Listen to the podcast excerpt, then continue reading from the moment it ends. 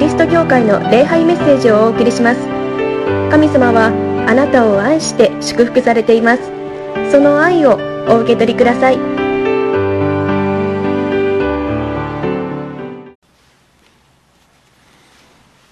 1週間の歩みを終えてこのところに帰ってこられました。それぞれの家庭で今あその場所で礼拝に預かっておられることを感謝をいたします。またあ葛葉大教会の皆さん集まっておられますか？このようにして一緒に礼拝できるということ本当に嬉しく思います。まあこうワクチンのこの接種が始まったというのは一つの希望ですね。でそれで、えー、だんだんとその接種した人が増えてくると全体的な感染も、えー、徐々に収まってくると期待をしています。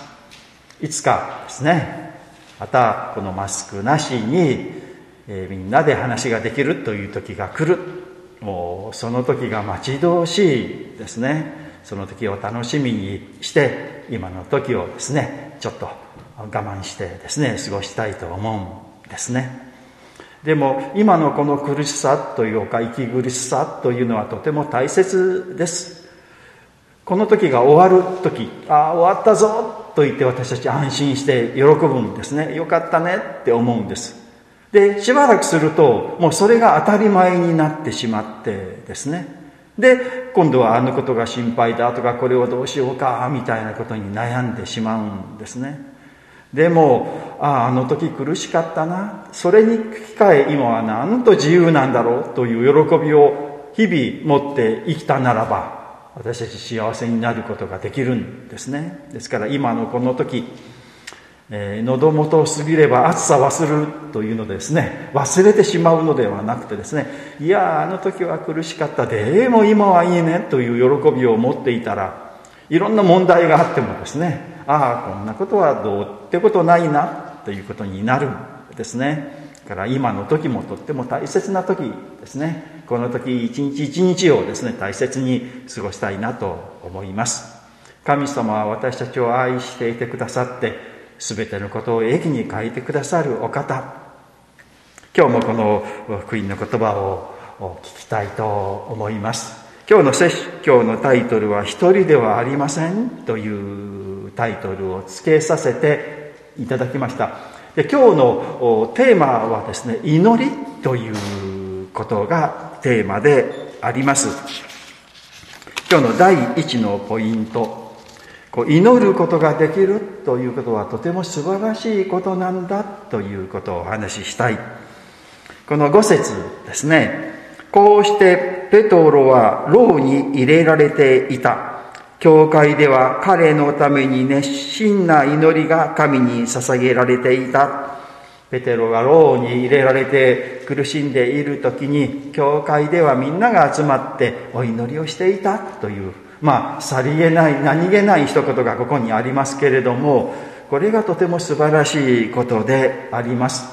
私たちは神様にお祈りをします。お祈りしますよね、皆さん。お祈りしませんか、あんまり。お祈りをするというのは、まあ、神様を信じている神様と共に生きているものとして当然当たり前のことであります。これは神様とお話をすることであるからです。けれども神様は見えませんからね。何かこうお話をするというか、まあ、遠いところにおられる神様になんかこう小さな声で言って届いてんのかな。どうなのかなとかってあの思う感じですけれどもお祈りというのはまあここにおられる神様を意識しながら神様にお話をするということなんですね。神様は人格を持ったお方です。私たちと同じようにですね。まあ神様は人間だと考えていただけたらいいんですね。まあ、まあ、正確に言うならば神様は人格ではない人ではないですからね。まあ言うなれば神格神の格って言いましょうかね。神格を持っておられるでしょうかね。まあ神格と言ってもよくわからない。まあ、神格というのも正しい表現ではないですね。神学的には威嚇というふうに言うんですね。威嚇の意はですね位置の意ですね。人弁に立つと書いたですね。で、えー、書ですね。人格のように威嚇。神様は威嚇を持っておられる。でも威嚇というのはよくわからないのでもう人格と言った方がよく分かりやすいですね。私たちと同じ人格を神様は持っておられる方だ。まあこれも正確には違うんですよね。神様がそのようなお方であり、私たちは神様に似せて作られたから私たちは人格を持っている。神様のような人格を持っているというのは正しいんですけれども、まあ置いておいて神様も私たちと同じ人間だと考えていただけたらいいですね。そしたらこう、喜びがあって悲しみがあってですね、悔しさがあって、私たちと同じような気持ちを持っておられる、もう人間なんだ。ここに神様が皆さんおられたら、どうですか？ここに人間としておられたら、こう知らん顔をしていますか？しませんよね。いや、神様いつもお世話になっておりますって、この間がいろいろありがとうございましたって、こう、お礼言うじゃないですか。そうですね、おられたら、おられても無視するって、とてもお世話になっている方であり、よくしてくださっている、私を大好きだって、私たちを大好きだとおっしゃっている方がいたら無視はしませんよね当然こう目を合わせてありがとういつもありがとうよくしてくださって感謝しますって言うのが当たり前ですよね祈りはそれなんですね、まあ、ただ神様は見えないから以前教会学校で神様は霊なるお方だまあ、霊といってもゼロではないですよね霊霊なるお方だと霊である神様についてどう思いますか？とお友達に質問したんですね。そしたら面白いことを言ったお友達がいたんですね。神様は透明人間じゃないか。いや透明人間というのはちょっと違うなと私のイメージではね。どちらかというと空気のようなね感じでどこにもおられてというようなイメージですけれど透明人間。でも後から考えてみたらそれはいいイメージじゃないかなって思うんですね。神様は透明人間としてここにおられる。見えないんだけど人間としてねおられる。ならば話しかけるのは当たり前ですしね。それが祈りなんだということです。神様が透明人間としてここにおられたならば当然話をする話しかける。困ったことが相談する。嬉しいことがあったらこんなことあったんですよという当然当たり前のことではないでしょうか。意識してみてください。透明人間としての神様がここにおられる。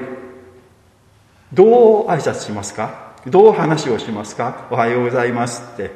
お元気ですか？まあ神様ね病気されることないですからお元気に決まってるでしょうけれども。ですね。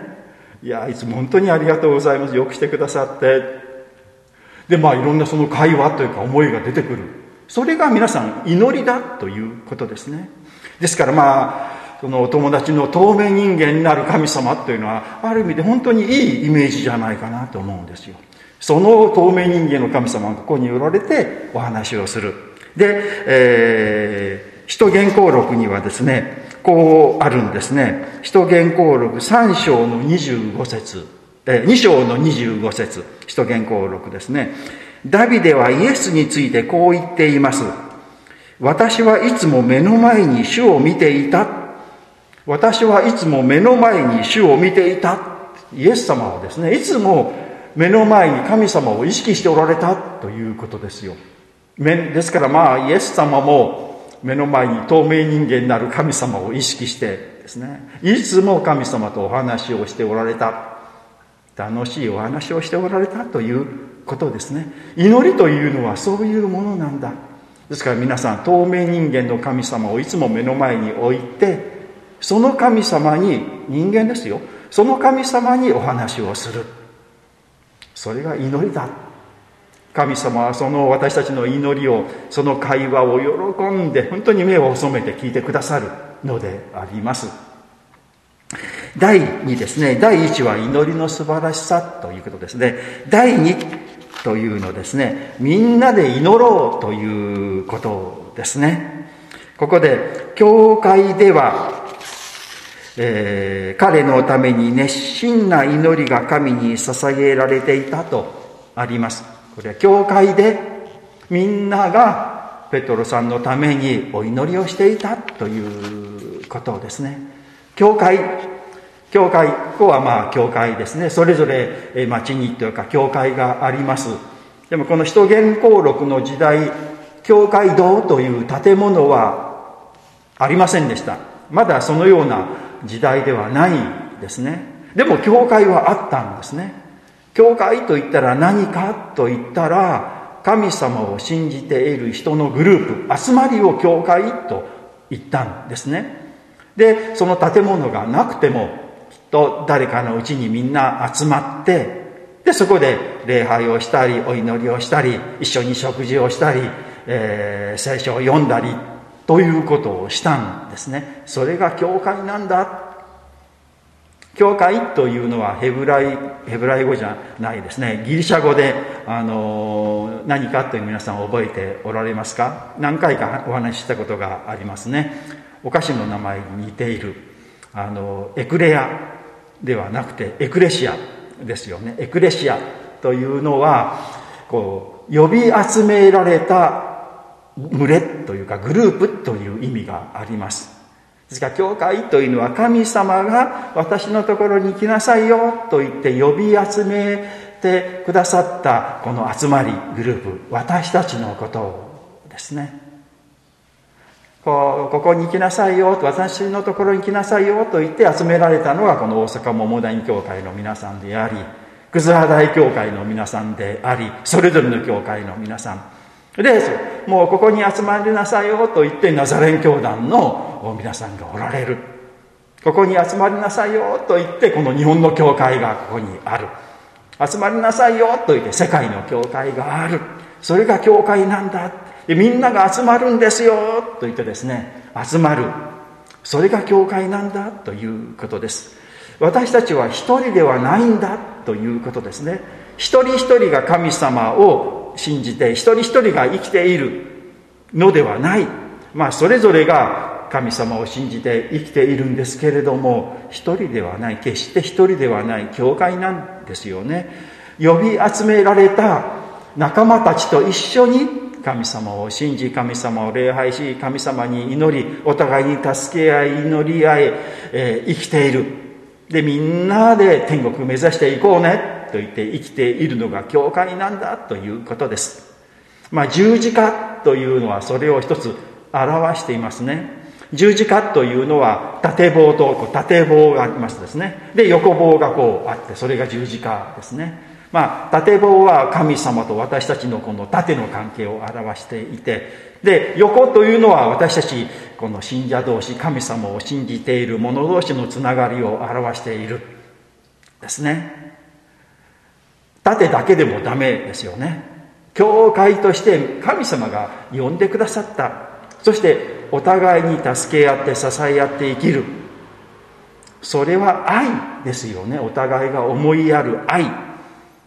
それを神様は嬉しく思っておられる。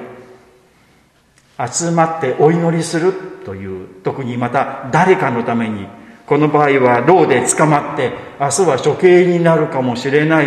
ペテロさんのためにお祈りをする。教会に集まってお祈りしよう。とですねお祈りをする。それは愛ですよね。その心を神様は喜んでくださる。愛なる神様はそういう愛を本当に喜んでくださりそこにいてくださる。イエス様はこうおっしゃってあのいますよね。あのマタイによる福音書の18章の19節20節ですね。またはっきり言っておくが、どんな願い事であれ、あなた方のうち二人が地上で心を一つにして求めるなら、私の天の父はそれを叶えてくださる。あなた方のうち二人、まあ、こう、二人なんていうのはグループとは言いませんよね。なんか、こう、群れなんていうふうにも言えないのが二人ですよね。でも二人でもいいんですよ。二人でも今度落ちあの待ち合わせるというか一緒にお祈りしようねというかためには、まあ、何月何日という時を決めないといけない。同じ時ですね。で同じ場所を決めないといけない。でそこに行くためにはいろいろ都合があるし用があっていろいろ調整しないといけない。一緒に集まるということは愛ですよね。それぞれの都合をですねそれぞれのいろんなことをですねそれに合わせて調整してちょっとその時に仕事があるならばその仕事をあらかじめやっておくとかこういろいろスケジュールを調整するとかいう、まあ、犠牲を払ってそしてみんなで集まるということ。もうそのことを神様は喜んでくださるということですね。20節には2人または3人が私の名によって集まるところに私もその中にいるのである。これはマタイ18の20ですよね。もう2人でも3人でもほんのわずかな人数。いや23人だからイエス様あのお都合が都合がつかなかったら来なくてもいいですよとこんな小さな集まりですからねって私たちは思うんですけれどもイエス様はいやいやいやもう2人でも3人でも本当に小さなグループでも集まるならば私は行きますよと言われているということですね。それとても嬉しいことではないでしょうか。ですから私たちがこう一緒に集まっている。一緒に集まること自体が愛ですからね。そこにイエス様もいてくださりそこでお祈りするならばもうその祈りは本当にこう喜んで聞いてくださると言われるんです、まあ、特に他の人のため誰かのために集まるということは本当に素晴らしいことであります。私たちもこうお互いに祈りたいと思う。まあいろいろ生きていると問題があります。心配事があります。不安なことがあります。ねそれを一人で悩んでないで一人で苦しんでないで誰かにどうか私のために祈ってください。このことのために祈ってください。心を合わせてください。とですね。お祈りしていただきたい。ですね。そしてそれを聞いたならお祈りしますよ。と言って本当に祈っていただきたいと思うんですね。神様はその祈りを喜んで聞いてくださるということ。なんか一人で頑張って一人で努力して一人で苦しんで生きるということってちょっと寂しいし辛いではないですか。でも私たちは一人じゃない教会なんですよ。もう神様から呼び集められたグループ仲間なんですね。ですからその仲間に私のために祈ってください。神様こういう人が困っています。どうかこの人のために一緒にお祈りしてください。ってください。みんなでお祈りしましょう。そこにイエス様はいてくださり喜んで聞いてくださるということですね、はい、第3のポイントですね。神様は良いことをしてくださいますということですね。ここで、えー、その教会の祈りみんなの祈りを神様は喜んで聞いてくださり天使を使わし不思議な方法でペテロさんを助けてくださったということがこのところで、えー、書いてあります。ペテロさんはこう牢屋に捕まっていて、えー、右と左に兵隊がいて逃げられないように鎖でつながれていた。けれども真夜中に天使がやってきたらこの兵士2人はもう寝ていて気づかない。で鎖が解けてそして、えー、この牢屋のその牢のですね鉄格子が開いてで出ていて誰もそれを咎めることがね次々戸が開いてもう街の中に出ていったという不思議なこの救いの体験をするのであります。神様は祈りによってこのようなことをしてくださった。私たちが祈る時に神様は祈りに応えてくださるということです。神様は皆さん祈りに応えてくださるだけじゃないんですよね。神様は私たちの祈り以上のことをしてくださるということを知りたいと思う思います。神様がしてくださるのは私たちの思い以上のことです。まあ、この、この当時のこの教会の人たちは、ペテロがそのようにして奇跡的に助けられるなんてことは予想していなかったんですね。どのように助けられるかわからないけれども、もう最初は出てきたペテロさんを見て信じられないくらい、まあ、私たちの思い以上のことを神様はしてくださるということです。ですから反対言うならば思い通りにしてくださらない場合もあるということですね。思い通りにならない。お祈りしたけれどもその通りにならなかったって神様聞いてくださらなかったんじゃないかなと思うこともある。けれどもそうじゃないんですよ。神様は私たちの思い以上の素晴らしいことをしてくださるお方です。ですからその時もでもこのことを通してきっと神様は素晴らしいことをしてくださるに違いないと信じていただきたい。神様の出来事はですね短いこの期間と言いましょうかねいうので判断してするのは間違いですね。もっと長い期間で長いスパンでですねこう見ていくことですよ。長いですね。もうあの1年とか2年とか3年とかまあ、私たちの人生を、人生を通して神様のことを知る。まあ、過ぎてみると、ああ、あの時神様はこのように助けてくださった。あの時これは嫌だったけれども、でも、あの嫌なことがあったから、今こんなに良かったなと思えるんだ。もういろんなことをですね、神様は書いてくださり、益としてくださるお方なんです。だから安心してですね、神様に祈って神様は必ず私たち以上の私たちが思う以上の素晴らしいことをしてくださる方だ。神様は私を愛しておられ私の家族を愛しておられこの世界を愛しておられるから決して悪いことをなさらない。私たちはそれを信じ続けることなんですね。で現にですねこの聖書ですね最初のことを見ますととんでもないことが書いてありますね12章の一節その頃ヘロデ王は教会のある人々に迫害の手を伸ばし、ヨハネの兄弟ヤコブを剣で殺したってことが書いてあるんですね。このヨハネの兄弟ヤコブというのは、あの、十二弟子の一人です。ね。あの、ペテロとアンデレ、ヤコブとヨハネって歌うんですけどね。そのヤコブですよ。ヤコブ。で、ヤコブとヨハネは兄弟なんですけれども、ヤコブが殺されてしまったということですね。とんでもないことじゃないですか。イエス様の十二弟子がですね、迫害の手にあって殺されてしまったというのはとんでもないこと、恐ろしいこと、どうしてなぜと思うようなことが起こったということです。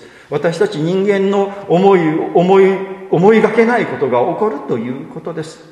で、教会の人たちは、ああ、神様信じてもこんなこと起こるんだ。しょうもないな、信じるやめよう。と思ったんじゃないんですね。で、教会の人たちは、いやこれはいけない、これは大変だ。続いて、ペテロさんも捕まってしまった。みんなで祈ろう。と言ってですね、教会に集まって祈り出したということですね。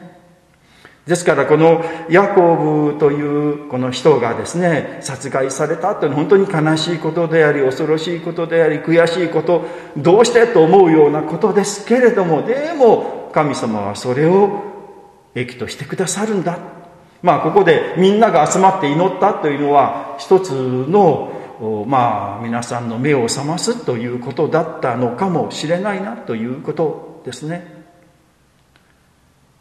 危機感を持っていやこれは祈らないといけないということになった。いろんな嫌なこととか苦しいこと辛いことがありますけれども意味があります。決して無駄ではないということですね。まあヤコブさんここで亡くなったけども自分が死ぬことによって教会がみんな一致して祈るようになってくれたならば私の死も無駄じゃなかったかなって思っておられるんじゃないかな。誰かの苦しみによって誰かが助けられるというのはこの世の原則です。親は子供のために一生懸命犠牲になるんですよね。一生懸命働いて子供のためにですね、こう一生懸命こう学費を出したり、一生懸命頑張るんですけど、あんまり感謝されないというかね、ですね。けれどもその親の苦しみがあるから子供たち、まあ私たちもみんなそうですよね。その親によってこう生きているじゃないですか。誰かのために誰かが苦しむ。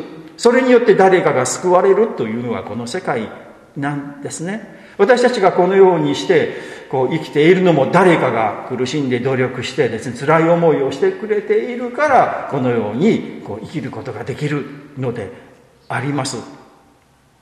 まあ、そうですよね。今もこのまあこの電気がありますけれども電気をつけるために電力会社の人は働いてくださっているわけですよね。電車が動いてるのはあの電車の会社の人たちが一生懸命今働いておられるから私たちがいる。誰かの犠牲になって自分がいるんだということを知らないといけない。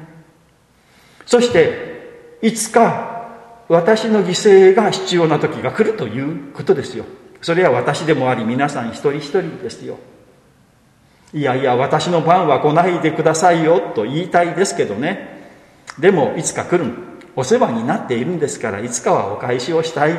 その時になったらですね私たちは分かりました。その時私の番ですね。それを引き受けます。私が苦しむことによって誰かが救われたらそれはそれで私の喜びですと言いたいですね。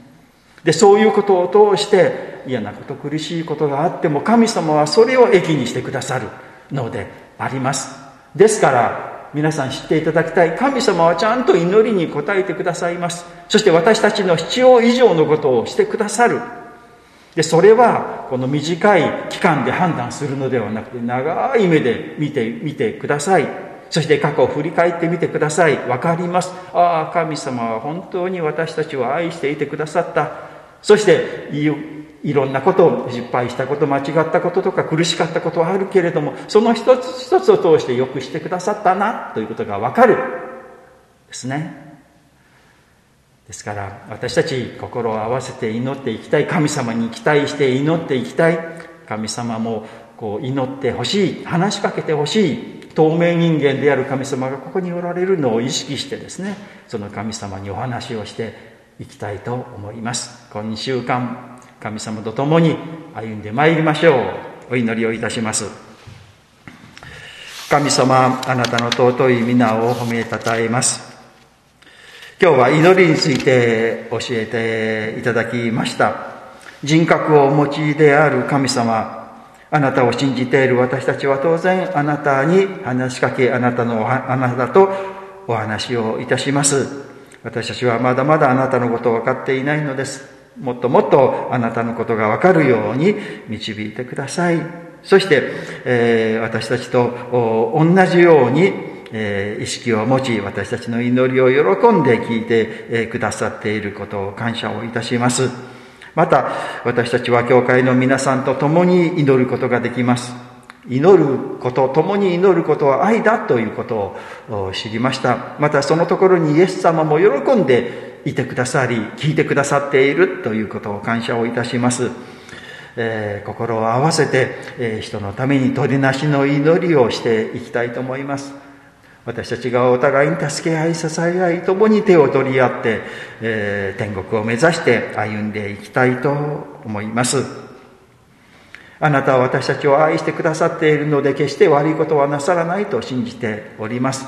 一見悪いことだと思えることでもあなたは良いことに変えてくださるお方であります。この世の中で全てのことで意味のないことはないと全てはあなたによって益と変えられるということを信じてい、えー、きたいと思います。いろんな問題がある世ですけれども、勇気を持って、確信を持って、希望を持って、この一週間をスタートしていきます。どうか私たちと共にいてくださり、導いてください。主イエスキリストの皆によってお祈りをいたします。アーメン。ではしばらく成長の時黙想の時を持ちましょう。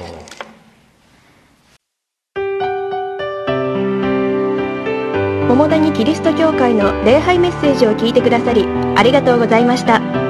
ご意見ご感想などを聞かせていただけると幸いです。神様はあなたが大好きで救ってくださいました。安心してお過ごしください。